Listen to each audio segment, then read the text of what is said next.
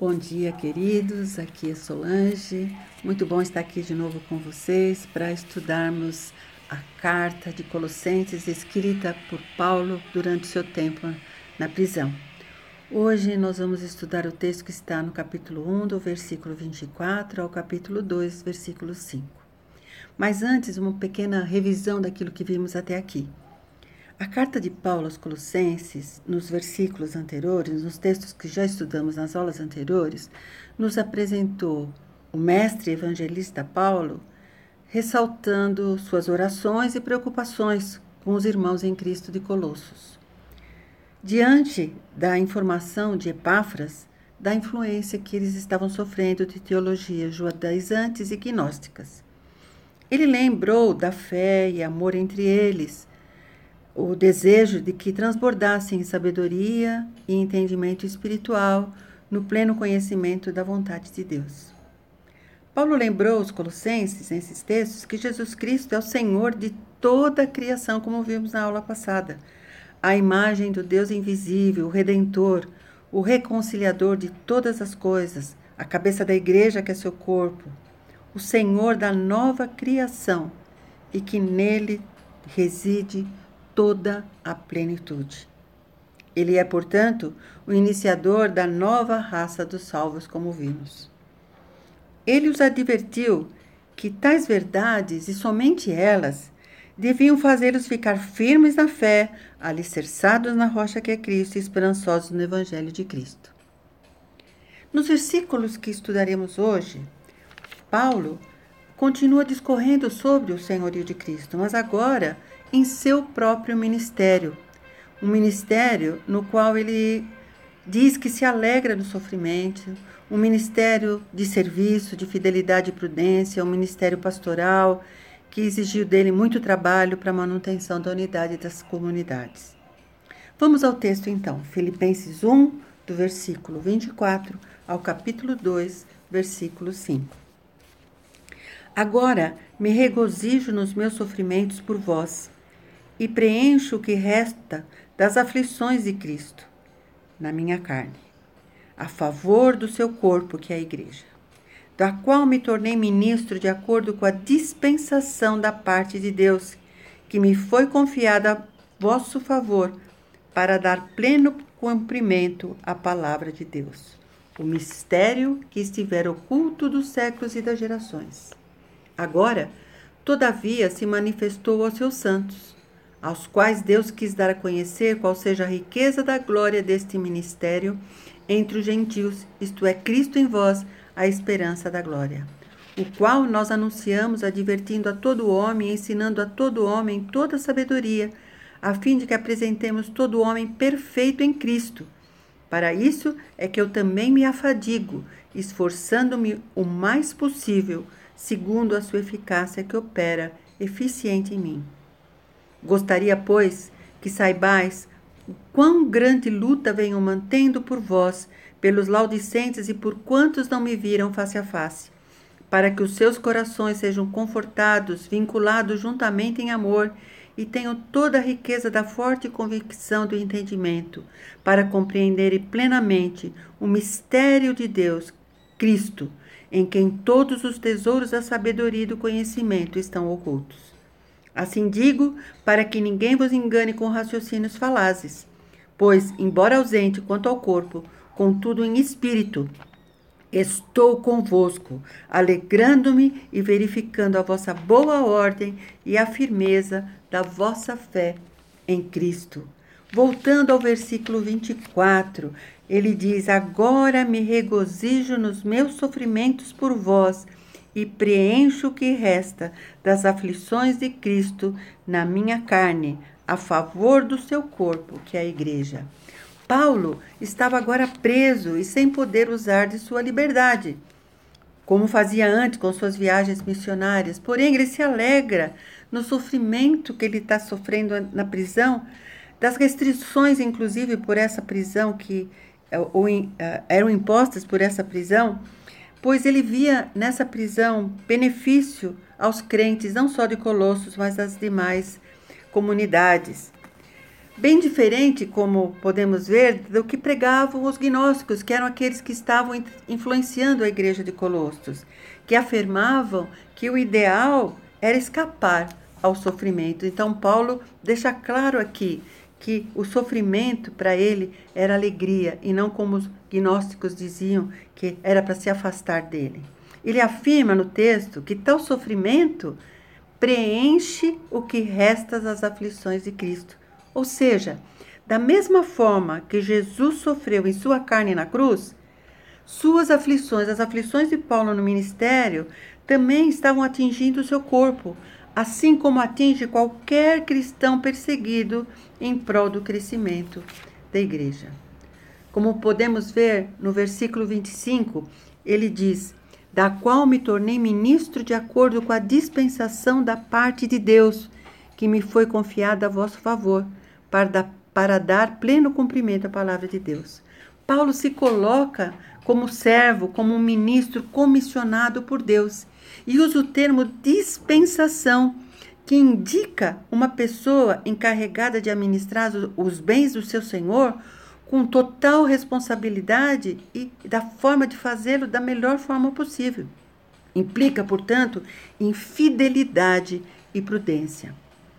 Dar pleno cumprimento quer dizer desempenhar toda a missão que lhe foi confiada com afinco. A dispensação concedida a ele foi de anunciar o mistério que ficara oculto durante séculos, conforme o texto versículo, do versículo 26. O mistério que estivera oculto dos séculos e das gerações, agora, todavia, se manifestou aos seus santos.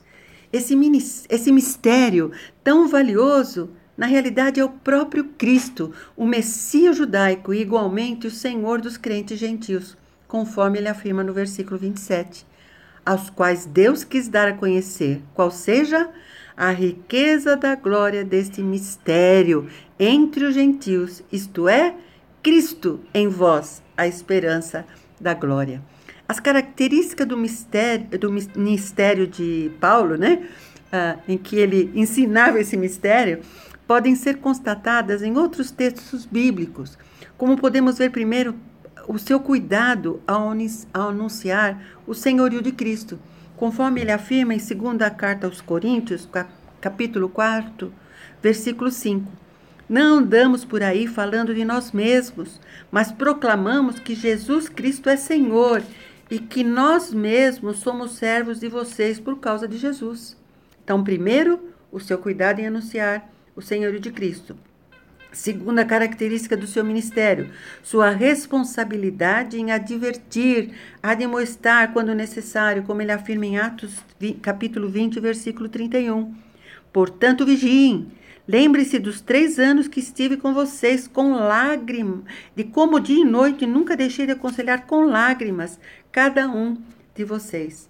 E da mesma forma, em, na, em 1 Tessalonicenses capítulo 5, versículo 14, ele diz, irmãos, Pedimos que advirtam os indisciplinados, encorajem os desanimados, ajudem os fracos, sejam pacientes com todos. E terceiro, as conversões que aconteciam e suas, sua responsabilidade em ensinar a todos a doutrina e a prática cristãs, que deixou claro em Atos capítulo 20, versículo 20. Jamais deixei de dizer a vocês o que precisavam ouvir, seja publicamente, seja em seus lares.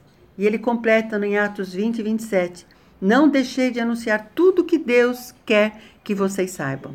Seu ministério tinha como objetivo, então, levar os novos cristãos à maturidade, para que esses pudessem servir ao Senhor e conduzissem outros à maturidade também, como lembra no versículo 28, o qual nós anunciamos, advertindo a todo homem e ensinando a todo homem em toda sabedoria, a fim de que apresentemos todo homem perfeito em Cristo.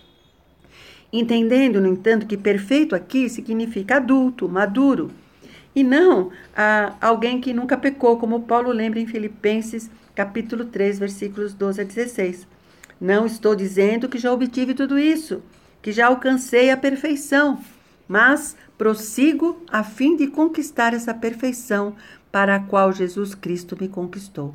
Não, irmãos, não a alcancei, mas concentro todos os esforços nisto, esquecendo-me do passado e olhando para o que está diante, prossigo para o que está diante, prossigo para o final da corrida, a fim de receber o prêmio celestial para o qual Deus nos chama em Cristo Jesus. Todos nós que alcançamos a maturidade devemos concordar quanto a essas coisas. Paulo reforça aqui o processo da caminhada cristã e deixa claro que requer esforço, como no versículo 29 do texto que estamos estudando. Para isso é que eu também me afadigo, esforçando-me o mais possível, segundo a sua eficácia, que opera eficientemente em mim. Paulo experimentou em seu corpo tal fadiga em suas longas viagens, em suas caminhadas para pregar e ensinar, mas ele declara aqui que está experimentando também a fadiga em sua mente, pois na prisão a sua luta era em oração para a transformação das vidas dos cristãos pastoreados por ele. No primeiro versículo do capítulo 2, Paulo prossegue expondo a importância da oração em sua estratégia de batalha. Gostaria, pois, que saibais quão grande luta venho mantendo por vós, pelos laudicentes e por quantos não me viram face a face. Ele queria que os cristãos de Colossos e Laodiceias, que ele não conhecia pessoalmente, pois eles foram resultado do trabalho evangelístico de Epáfras e Arquipo, que foram seus alunos na escola de Tirano, como já vimos. Ele queria que ele soubesse que não deixava de lutar por eles de forma intensa. Suas orações na prisão de Roma era a forma dele lutar contra as forças satânicas que avançavam contra os cristãos da Ásia. Para que essa batalha pudesse ser vencida, Paulo orava e pedia a favor deles o que descreve nos versículos 2 e 3.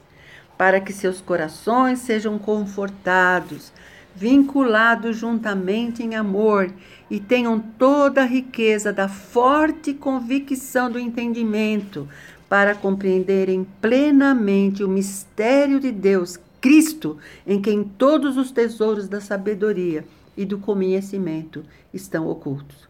Como vemos, ele pede primeiro encorajamento. Quando fala em serem confortados, pois a depressão espiritual é campo totalmente propício para o inimigo semear não só um joio doutrinário, distorções doutrinárias, como a falta de amor e, em consequência, a desunião dos irmãos. Segundo, ele fala em vinculados pelo amor. Além do encorajamento, ele deixa claro que é preciso que os crentes uh, sejam estreitamente ligados pelo vínculo do amor. Tais aspectos juntos resultam em o quê? Riqueza da forte convicção trazida pelo entendimento de que Cristo é a mina inesgotável da verdadeira sabedoria e conhecimento. Sendo uma mina, seus tesouros não estão na superfície, mas estão ocultos e por isso vão requerer esforço, seja na oração, na leitura da palavra e na ação do Espírito Santo. Em seguida, Paulo alerta para o perigo do engano, que palavras cativantes ou argumentos atraentes podem nos levar, como declara no versículo 4. Assim digo para que ninguém vos engane com raciocínios falazes. Paulo lembra aos Colossenses que, se buscarem conhecimento dos argumentos bíblicos, discernindo a verdade, não estarão sujeitos ao engano das filosofias judaizantes e gnósticas que distorciam os ensinamentos cristãos, como ele afirma também na, em 2 Timóteo capítulo 3, versículos 16 e 17. Toda a escritura é inspirada por Deus e útil para ensino, para repreensão, para correção, para educação na justiça, a fim de que o homem de Deus seja perfeito e perfeitamente habilitado para toda boa obra. Paulo finaliza esse texto mais uma vez, lembrando a todos no versículo 5 que, mesmo ausente, está com eles. Pois, embora ausente quanto ao corpo, contudo em espírito, estou convosco, alegrando-me e verificando a vossa boa ordem e firmeza da vossa fé em Cristo ressalta aqui duas características desta igreja que o animava: a boa ordem e a firmeza na fé no Senhor. Paulo nos ensina, no trecho de Colossenses que discorremos hoje, primeiro, as vantagens do sofrimento, os segundo, os valores do esforço e terceiro, a centralidade da oração. Vemos que Paulo, por amor a Cristo, se dispôs a sofrer, a se desgastar e a lutar em oração para proteger aquela pequena igreja. E nós, estamos dispostos a nos entregarmos dessa mesma forma em prol da nossa comunidade? Nós não podemos deixar que a depressão espiritual que tem atingido muitos nesses tempos ataque nossa membresia. E para tanto, temos que agir para encorajar os abatidos e para que o amor, o fruto do Espírito Santo, estreite nossos vínculos. Dessa forma, Cristo será a única fonte do conhecimento e não seremos enganados por vãs filosofias, como Paulo também afirma em Colossenses capítulo 2, versículo 8. Não permitam que outros os escravizem com filosofias vazias e invenções enganosas, provenientes, vejam lá, provenientes do raciocínio humano, com base nos princípios espirituais deste mundo e não em Cristo. Que Deus nos abençoe, nos capacite e que busquemos, como, como Paulo ah, convidava os colossenses, busquemos o conhecimento, a sabedoria, a verdade nas palavras do Evangelho, que não estejamos sujeitos às filosofias vazias, vãs, invenções enganosas desse mundo, como Paulo afirma aqui também aos Colossenses. Que Deus nos abençoe, nos guarde e nos use para que a nossa igreja possa ser fortalecida, como Paulo desejava que a igreja de Colossos assim o fosse. Deus os abençoe e uma ótima semana a todos. Fiquem na paz.